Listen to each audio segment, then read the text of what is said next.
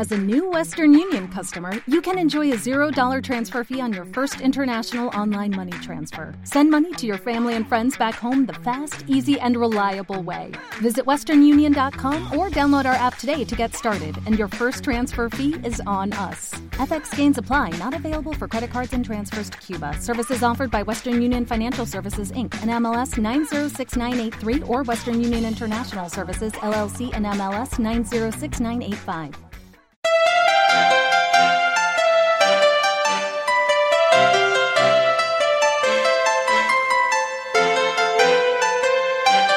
Ràdio Nova. La ràdio de Vilanova.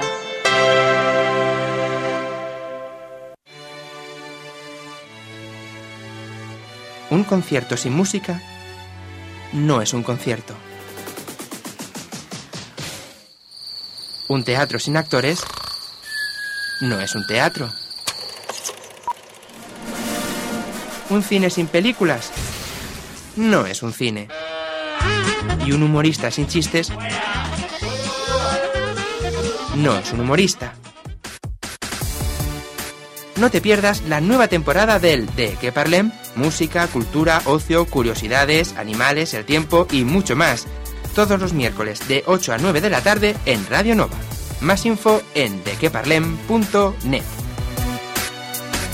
Y es que un miércoles sin De Que Parlem no es un miércoles.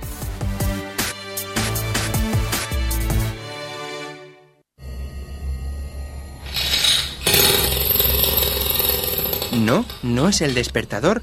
El despertador ya no es el primero en saludarte, sino las taladradoras. Abres los ojos y entonces te acuerdas, todo el pueblo está en obras. Te levantas con dolor de cabeza y de mal humor, vas al lavabo, te metes en la ducha y ¡sorpresa! No hay agua.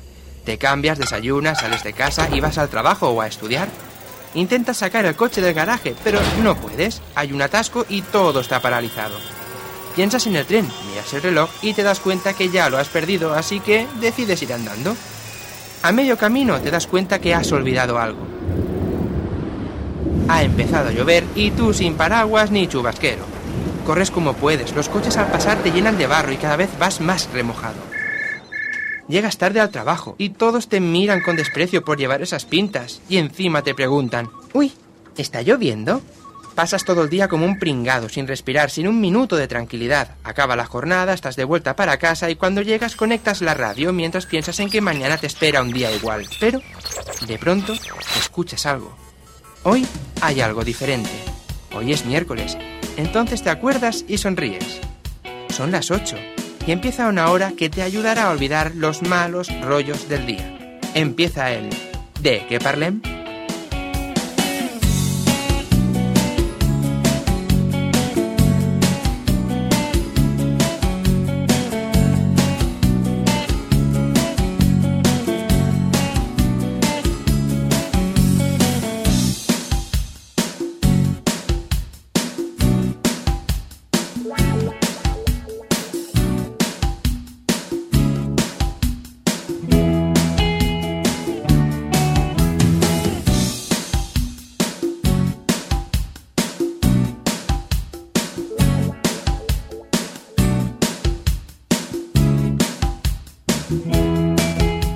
9 del vespre, de què parlem amb Aitor Bernal.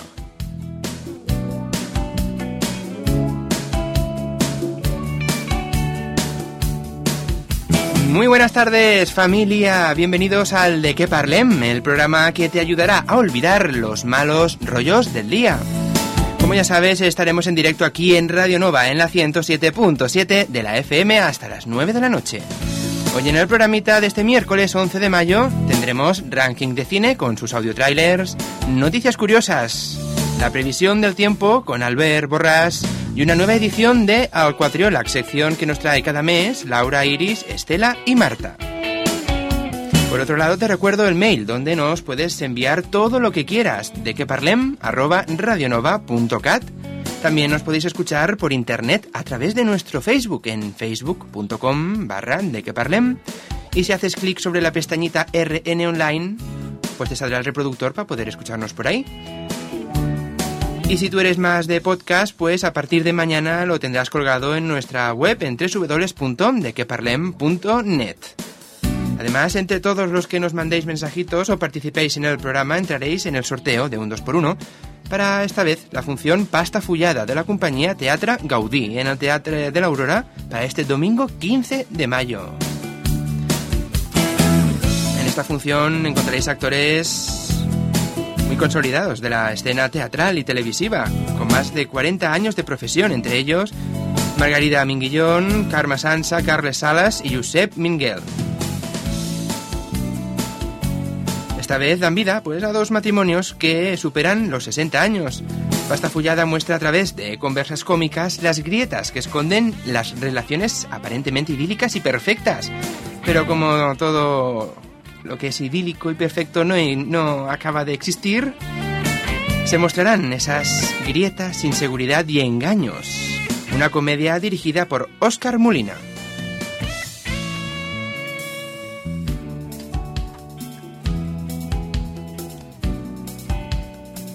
Pues venga, va, vamos a empezar el programita de este 11 de mayo. Bienvenidos.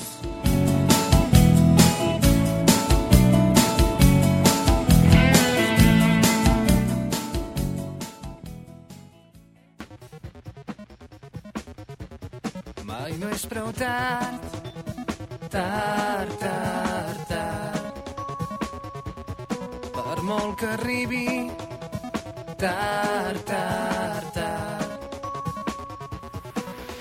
Sempre hi haurà una esperança sota el cel. Un temps d'arribar i un temps per partir, temps per sembrar i per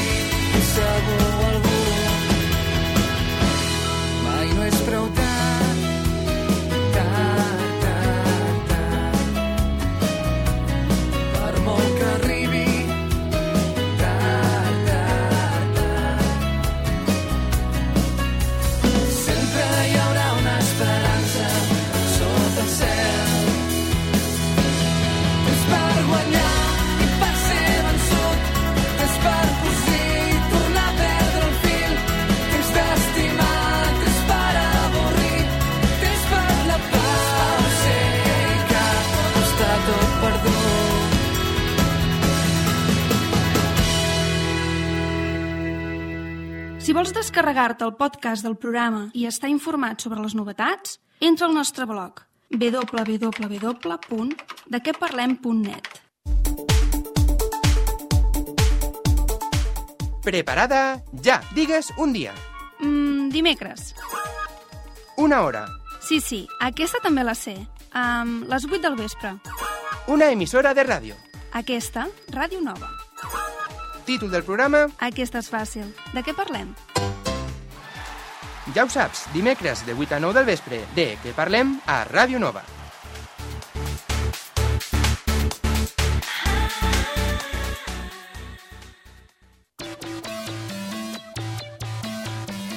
Ara, el de què parlem? Parlem de cinema.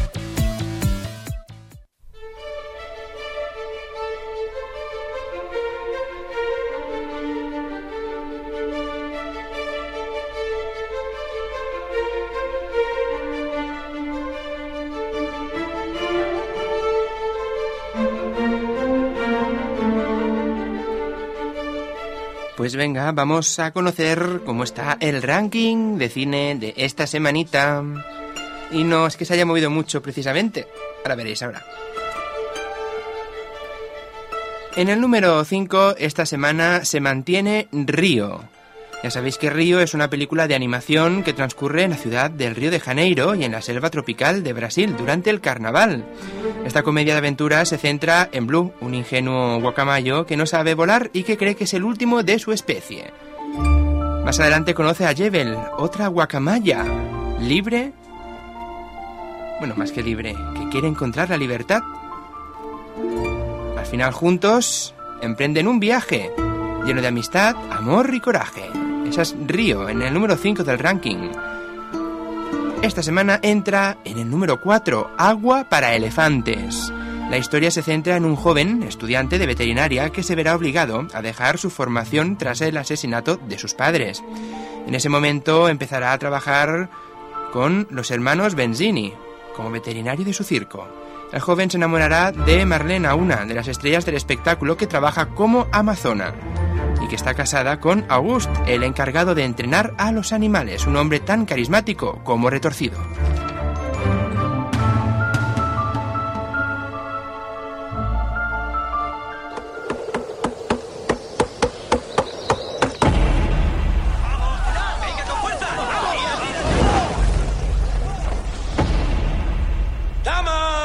Caballeros, bienvenidos al mayor espectáculo del mundo. Perdone, señor. ¿Necesita ayuda? ¿Conoce el circo? 1931, los hermanos Benzini. Esa fue la mayor catástrofe circense de todos los tiempos. Me está diciendo que estuvo presente en... Lo viví de lleno.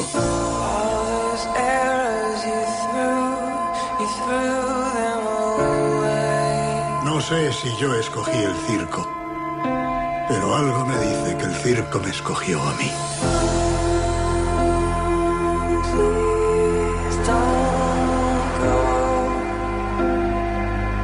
El mundo está lleno de trucos. Todos participamos. Eres una mujer hermosa. Mereces una vida feliz.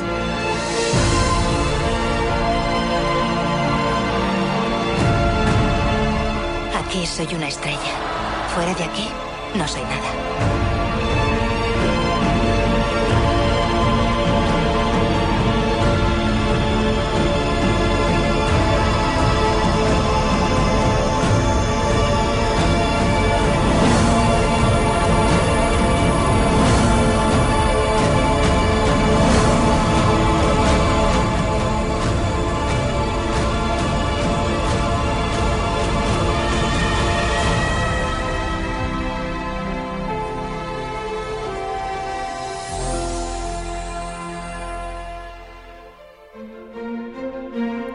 Teníamos la que está esta semanita en el número 4, Agua para elefantes.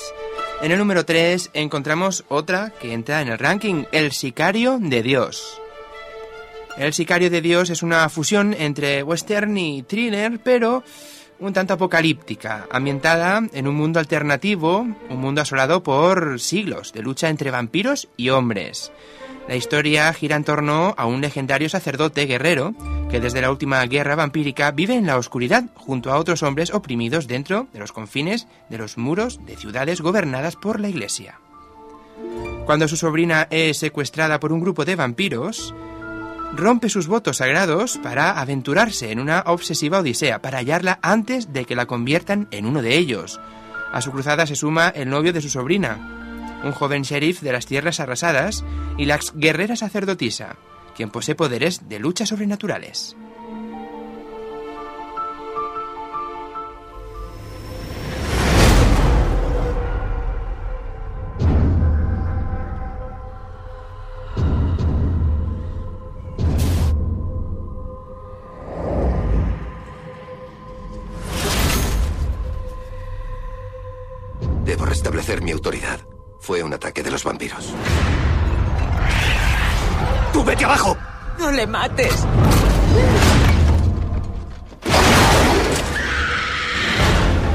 Ciudadanos tienen fe en la capacidad de la Iglesia para mantenerlos a salvo. Y no vas a debilitar esa fe. ¿De qué vale esa fe cuando es mentira? Si intentas salir de las ciudades, serás expulsado de la orden y excomulgado inmediatamente. La guerra acabó hace mucho. No ha acabado. Para mí, no. No tienes ni idea de lo que se acerca.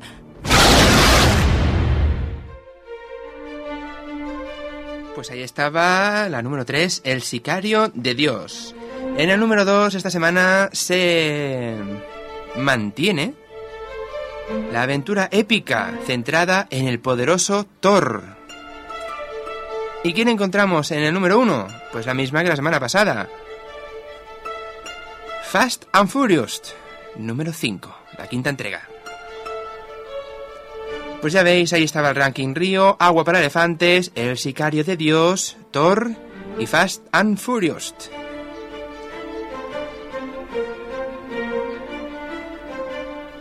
Pues venga, continuamos aquí en el de que parlem y antes de entrar en la sección del tiempo os dejo con esta cancioncita que cantaron unos mojinos escocidos para eh, la maratón, para el 10 de la maratón del año pasado.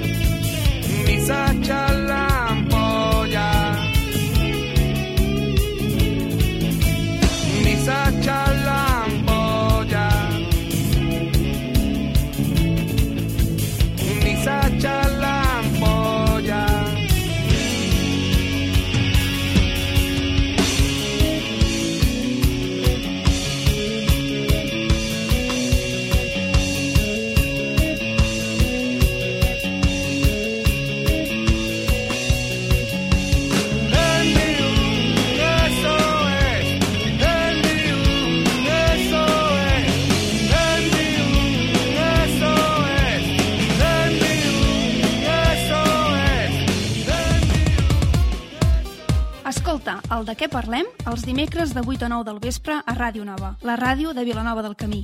I si no pots sintonitzar-nos, no et preocupis. Descarrega't el podcast del programa a través de dequeparlem.net.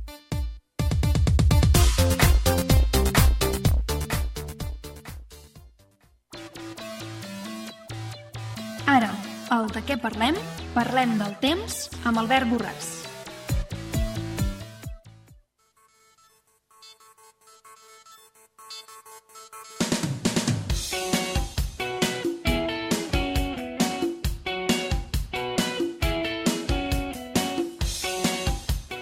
Doncs ara el de què parlem, parlem del temps i ho fem amb el nostre meteoròleg comarcal, l'Albert Borràs. Albert, bon vespre. Hola, bon vespre, què tal? Molt bé, aquí una setmaneta, bé, una setmaneta més. I tu què, com anem? Doncs molt bé, molt bé. Després de, del cap de setmana de núvols que vam tenir, doncs uh, perfecte.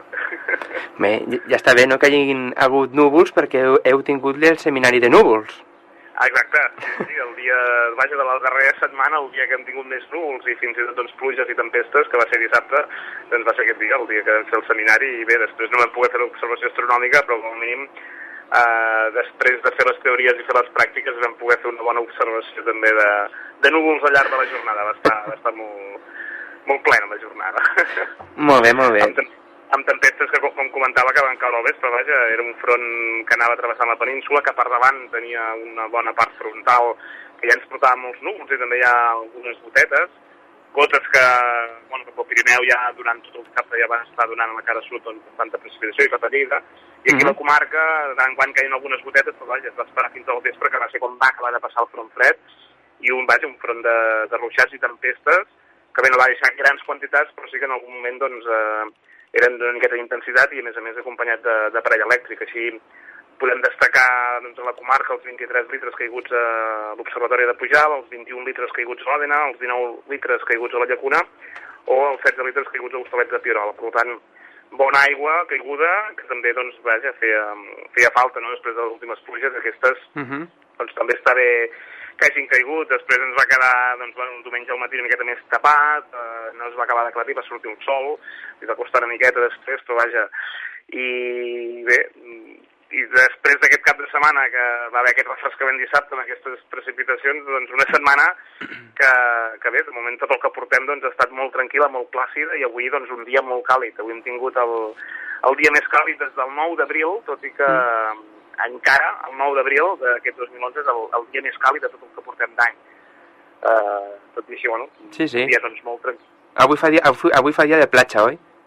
Avui fa dia de platja, sí, sí. Em, em comuniquen que hi ha gent que, que ja s'hi acosta. A més a més, la, la temperatura de l'aigua al mar està bastant per sobre del que tocaria aquesta època de l'any, un parell o tres de graus fins i tot per sobre. Per tant, bé, el, la gent que no, no és molt fardolica ja s'hi pot banyar tranquil·lament perquè la temperatura de l'aigua del mar doncs, ja s'acosta en alguns punts als 20 graus, està entre els 17, 18, 19 graus, depenent de, del punt de la, de la costa catalana. Per tant, tot i així, les temperatures arran de costa eh, a causa de la marinada doncs, queden una miqueta més frenades i les temperatures més altes avui a Catalunya doncs, han estat cap a l'interior i cap a les comarques de, de Lleida i la Vall de l'Ebre, com acostuma a passar doncs, aquesta, aquesta època de l'any, amb, amb tempestes inolades que han crescut al Pirineu, però que no han arribat aquí a, a la comarca. Vaja, una situació que en aquests moments és marcada per una falca anticiclònica, no tenim l'anticicló centrat, però sí que ens envia doncs, eh, una miqueta doncs, eh, una falca que estabilitza en general el temps i mica en mica, de cara a les properes jornades, doncs ens anirà, s'anirà tensant un front,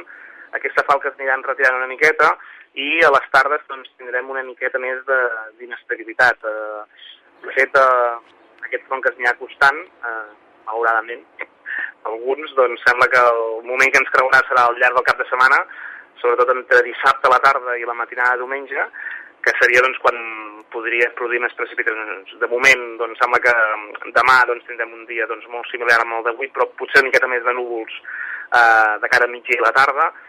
No és descartable que demà a la tarda caigui algun petit ruixat aquí a la comarca, però vaja, difícilment, difícilment ens podran arribar, però uh -huh. a diferència d'avui doncs s'acostaran una miqueta més aquestes nuvolades tant del Pirineu com de, de la zona de Lleida.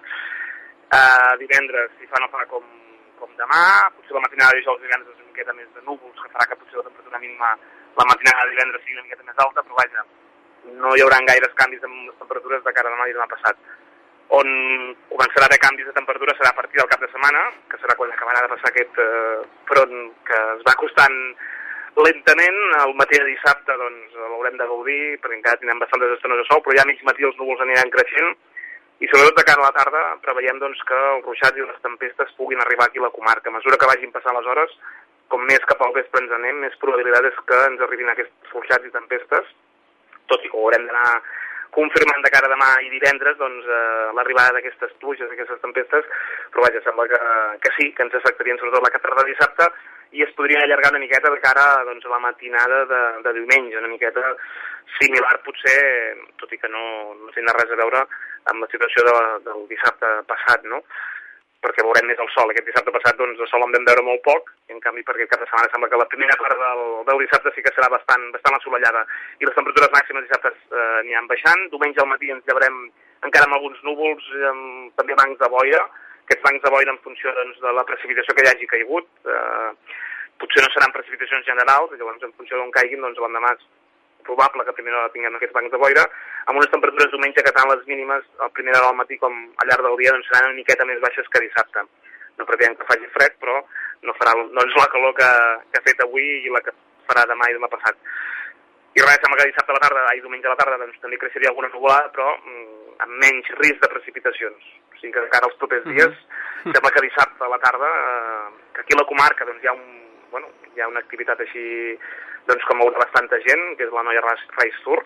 Ah, sí? Que, Cert? Sí, sí. Doncs que... sembla que, doncs, que podria, podria estar passada per aigua a la tarda, no? Veurem, veurem a veure com acaba això.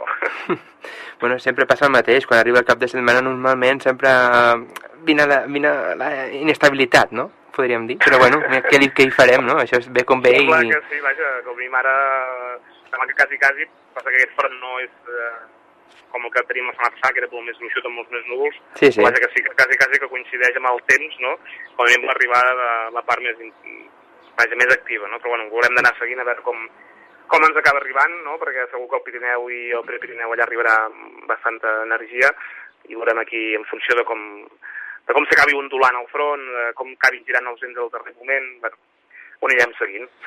Molt bé, doncs eh, també ara, mm, abans que hem començat parlant de núvols, i ara acabem parlant de núvols. Ja que vau sí. fer allà dalt el seminari de núvols, doncs sí. ens podries comentar més o menys eh, per la gent que estigui escoltant i quina és, eh, de manera general, la classificació que podríem fer d'aquests núvols? Bé, eh, els núvols, bueno, segons l'Organització Meteorològica Mundial, ja fa, fa molts anys el que fem és eh, diferenciar en funció de l'alçada que tenen i en funció de la forma. Eh, en funció de la forma, doncs, poden créixer, hi ha núvols que creixen més verticalment que horitzontalment, i uns altres que creixen més horitzontalment que verticalment. Els que creixen més verticalment són els que s'anomenen de um, cumuliformes, eh? els típics cúmuls, els, aquests de fer bonic, que són els típics que es dibuixen, i els estratiformes són els que creixerien més horitzontalment. Eh? Això seria en funció de la forma, com els anomenem. I després, en funció de l'alçada, doncs podem trobar núvols alts, que estarien situats doncs, entre els 6.000 i els 12.000 metres aquí a la nostra latitud. Pensem que la troposfera arriba això als 12.000, 13.000 metres en funció del, del, de la latitud del planeta que ens situem, i és fins a aquesta alçada on arriben els núvols. No arriben més amunt perquè hi ha una inversió, terma, una inversió tèrmica, la temperatura comença a pujar de forma sobtada i es produeix com, vaja, com si fos la fi, com si hagués una capa que no permetés. No? Llavors els núvols més desenvolupats, que són els cumulonimbus, quan arriben aquí dalt, doncs formen doncs, com una capa que s'estratifica.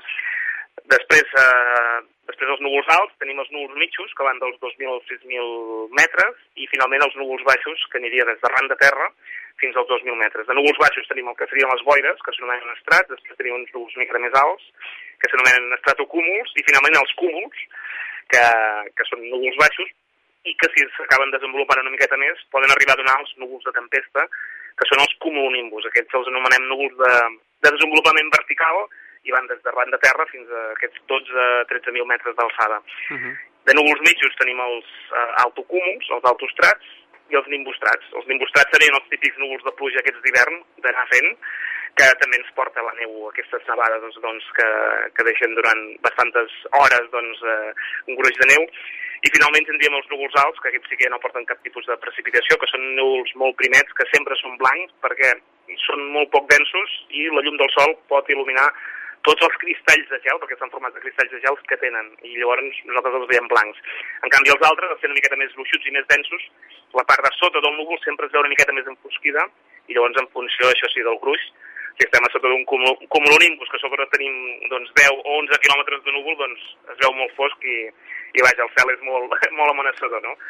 I bé, serien aquests eh, 10 tipus de núvols o 10 gèneres, i a partir d'aquí, en funció de, de la seva estructura i de la seva disposició al cel, doncs tenen doncs, eh, més espècies i varietats, però vaja, Mhm. es diferencien en aquests 10 tipus de núvols. Els cirrus, cirrostrats, cirrocúmuls, que són els alts, els altocúmuls, altostrats i nimbostrats, que són mitjos, els estrats, que serien les boires, els estratocúmuls, els cúmuls, i finalment el núvol per excel·lència, porta les tempestes, el que avui s'ha desenvolupat al Pirineu, que seria el, el cumulonimbus. I és el que vindrà cap aquí el dissabte, no?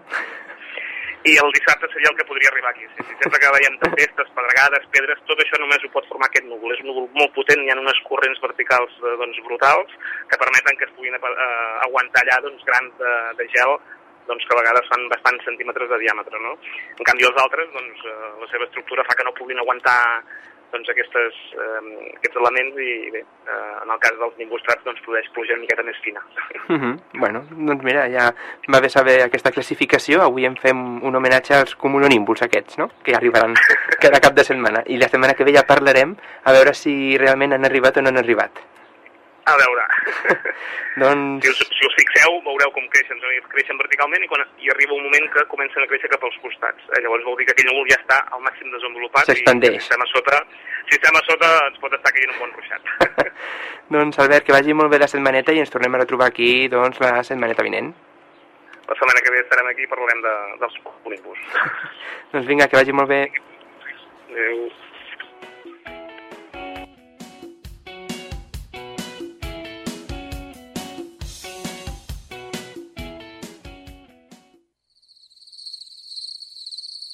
A veure... mm, Apa, mira! Aquella d'allà és la constel·lació de... Ehm... Ja veig, ja, si no en tens ni idea. A més, no veus que amb tanta il·luminació als carrers quasi no es veu el cel? I què vols que hi fem? Molt fàcil. Anar a l'Observatori Meteorològic i Astronòmic de Pujal. Allà ofereixen cursets de meteorologia per a escoles de primària i secundària, didàctica de la meteorologia i l'astronomia per a totes les edats, observacions astronòmiques, visites guiades, xerrades i moltes coses més. Per anar, tan sols hem de trucar al 93 869 8022, 93 869 8022 o consultar la seva web observatoridepujal.cat. Què, ens apuntem?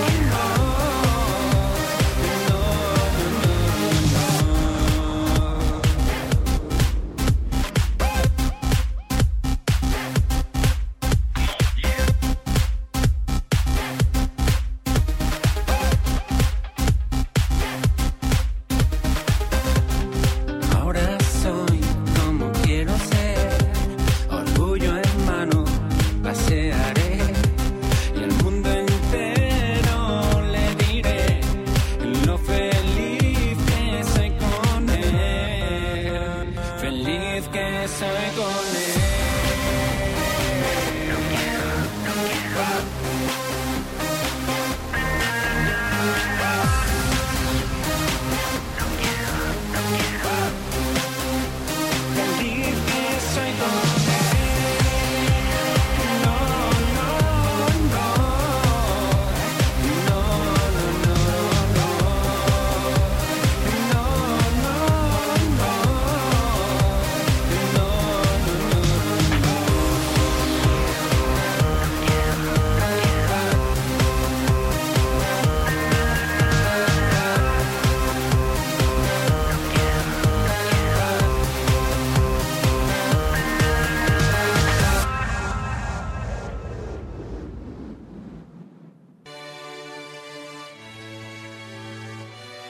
Concierto sin música no es un concierto.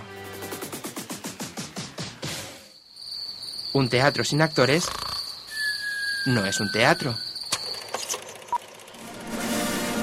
Un cine sin películas no es un cine. Y un humorista sin chistes no es un humorista. No te pierdas la nueva temporada del De que parlem, música, cultura, ocio, curiosidades, animales, el tiempo y mucho más. Todos los miércoles de 8 a 9 de la tarde en Radio Nova. Más info en dequeparlem.net. Y es que un miércoles sin de qué parlem no es un miércoles.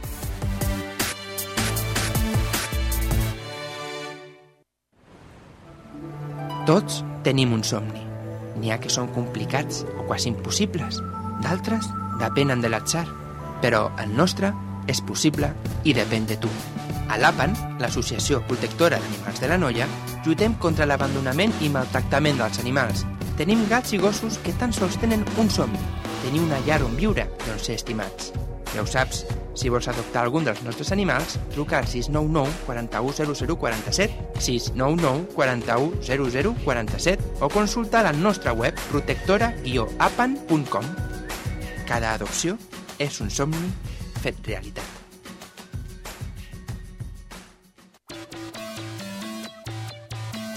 Ara, el de què parlem? Parlem d'animals.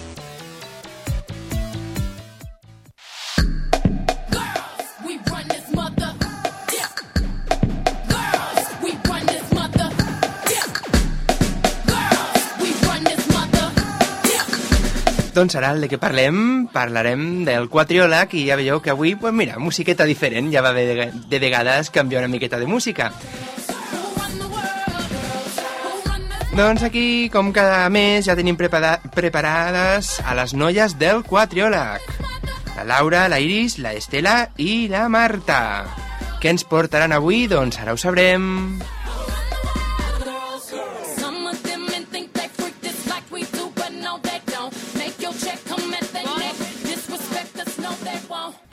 Bon vespre a tothom!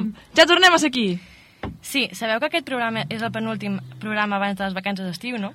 Ostres, sí que passa ràpid el temps. Sí, sí, sembla que sigui ahir el primer dia amb aquells nervis que portàvem, però ara només toca una mica d'estrès pels últims exàmens i llibertat total. Buf, sí, quines ganes ja. Estic cansadíssima de passar-me tardes i tardes estudiant i a més en aquesta època que fas al carrer, les piscines comencen a estar obertes. I estic d'acord. Em venen les ganes d'anar a fer un gelat o llançar-me de cap a l'aigua. Va, noies, jo també vull que arribi d'una vegada l'estiu, però no ens podem desviar del tema d'avui. Laura, digues als oients de què parlarem. Doncs bé, avui parlarem de concursos d'animals. Suposo que tothom haurà sentit o vist per la tele concursos de mascotes per veure qui és el més maco o qui es porta més bé. Jo t'asseguro que sí. A vegades fan una mica de riure amb aquells cabells que els hi fiquen o els vestits plens de brillants. Vols dir que per a ells els hi és gaire còmode? Jo, la veritat, crec que no. Ells el que volen és passar-s'ho bé, sortir, córrer, jugar, no que els empastifin i els fiquin coses rares a sobre. Tota la raó. I després, si no guanyen el concurs, ja no els volen.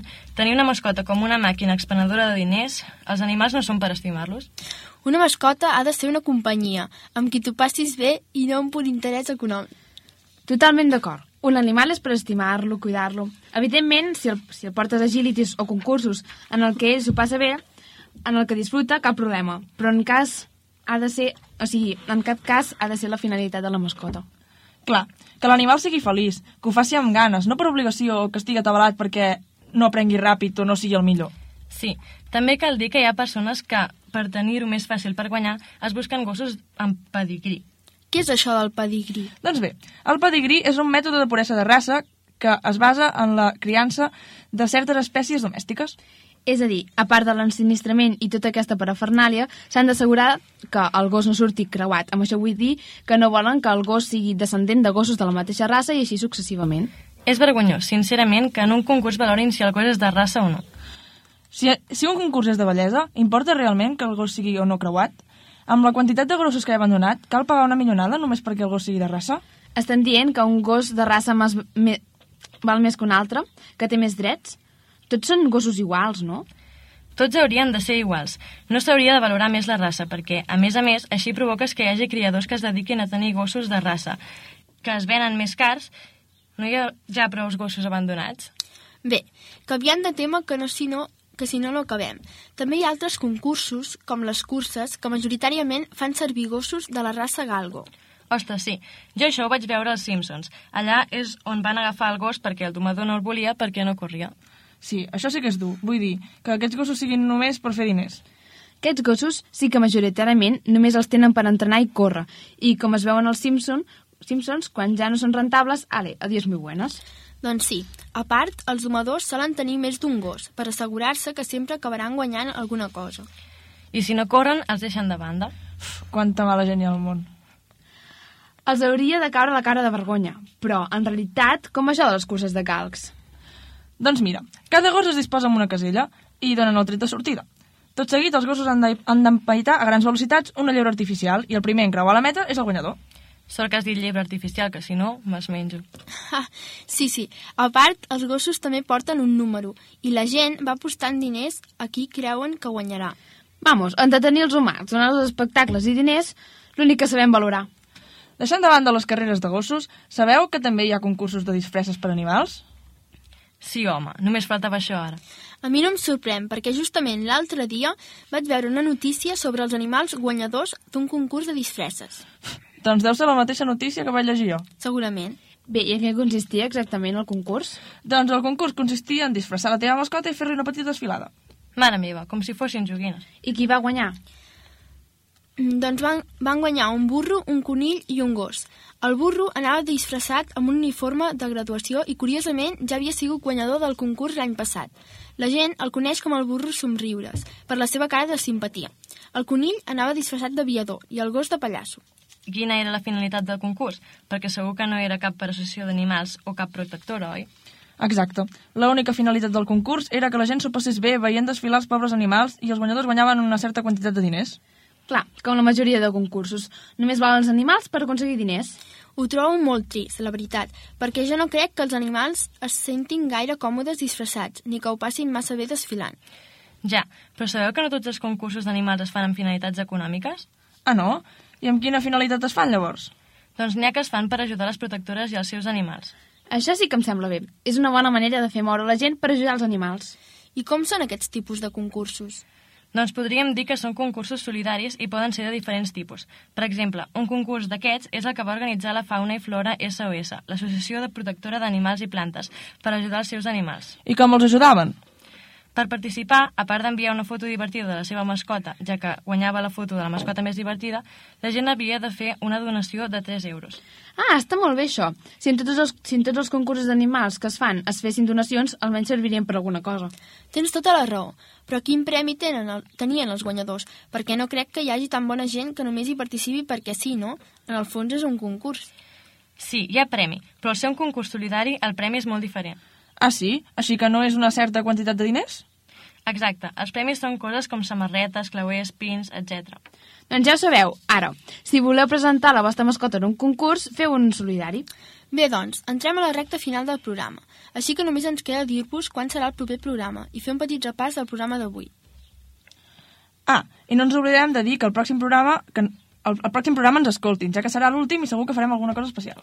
Ara tu no els hi diguis això d'alguna cosa especial, perquè es faran expectatives i a nosaltres ja no ens queda gaire imaginació. Clar que ens queda, home, ja pensarem alguna cosa xula. Bé, el que anàvem. De què hem parlat avui? Doncs avui hem parlat sobre els concursos d'animals, en què consisteixen i les seves finalitats. I també hem pogut veure que no tots els concursos tenen les mateixes finalitats i que hem de pensar en els nostres animals i el seu benestar abans de fer-los una cosa en la que no estiguin còmodes. Em sembla que ja ho heu dit tot. Sí, així que ja només ens queda dir-vos quan serà el proper i últim programa. L'últim. Trobarem a faltar això de venir a la ràdio, oi? Sí. sí. Però que algú digui quin dia serà, no? Perquè al final encara ens deixarem de dir-ho. El pròxim serà el dia 8 de juny. Us esperem a tots. I no oblideu que si voleu dir la vostra opinió o fer-nos alguna pregunta ho podeu fer a través del nostre correu al quatriòleg.gmail.com I també agrair-vos el vostre interès a tots aquells que us heu descarregat el podcast. I els que ens escolteu. Molta sort als estudiants en aquesta recta final del curs. I us esperem al pròxim programa. Les noies del quatriòleg.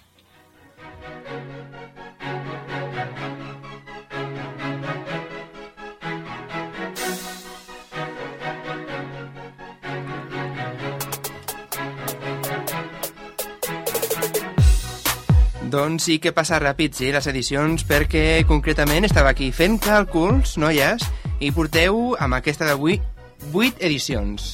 Oh. 8 quatriòlegs porteu ja. Passa ràpid el temps, eh? Sí, sí.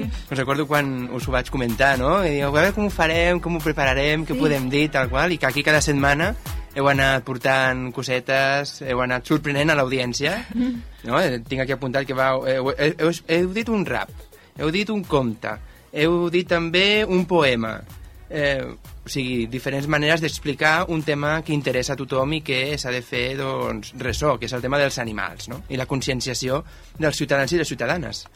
Sí. Molt bé, i què? Que, més o menys, com ha estat la valoració?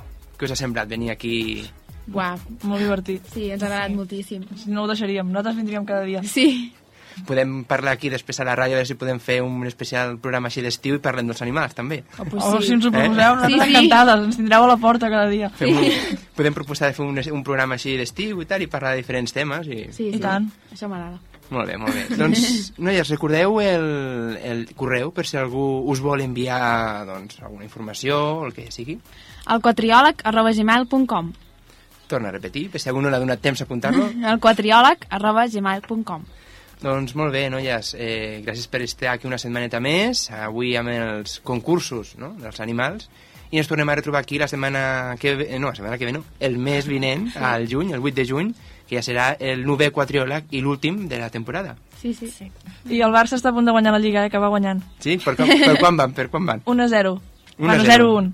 Gol de Keita. Quina mania tenen de jugar dimecres, eh? Sí, eh? Sempre igual.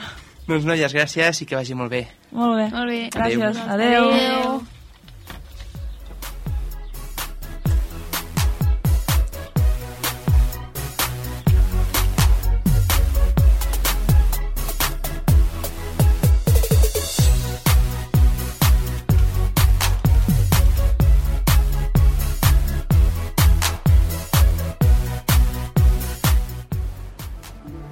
Tots tenim un somni. N'hi ha que són complicats o quasi impossibles. D'altres depenen de l'atzar. Però el nostre és possible i depèn de tu. A l'APAN, l'Associació Protectora d'Animals de la Noia, lluitem contra l'abandonament i maltractament dels animals. Tenim gats i gossos que tan sols tenen un somni, tenir una llar on viure on ser estimats.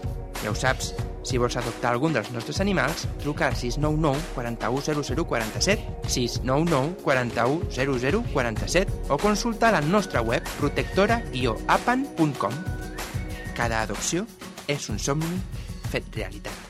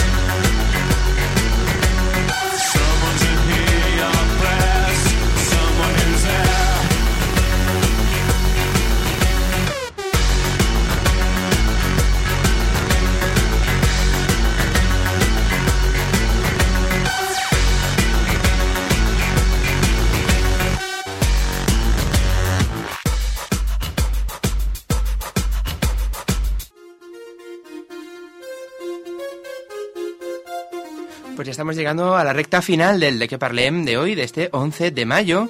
Y vamos a conocer cuál es la noticia curiosa de la semana, o más que una noticia curiosa, es, bueno, un, tema curioso. Y es de que han hecho un mapa con el tamaño de los pechos, llámele pechos, llámele, llámele senos, llámele como quieras, del mundo. Y ¿Cómo están situados? ¿En qué países se encuentran las mujeres con los pechos más grandes y las mujeres con los pechos más pequeños? Pues mira, en primer lugar encontramos que los países como Rusia, Finlandia, Noruega y Suecia se sitúan en, el, en lo alto del ranking con los pechos más grandes. Por detrás de ellos vendrían em, Brasil, Argentina, Canadá y Australia. Detrás de estos países encontramos España y por detrás de España ya nos quedarían países como Mali, Níger, Mauritania, República del Congo, Nigeria, Perú, Bolivia, China y Japón. Pues ya veis en qué se entretiene la gente en hacer mapas, pero mapas esta vez de los pechos en el mundo.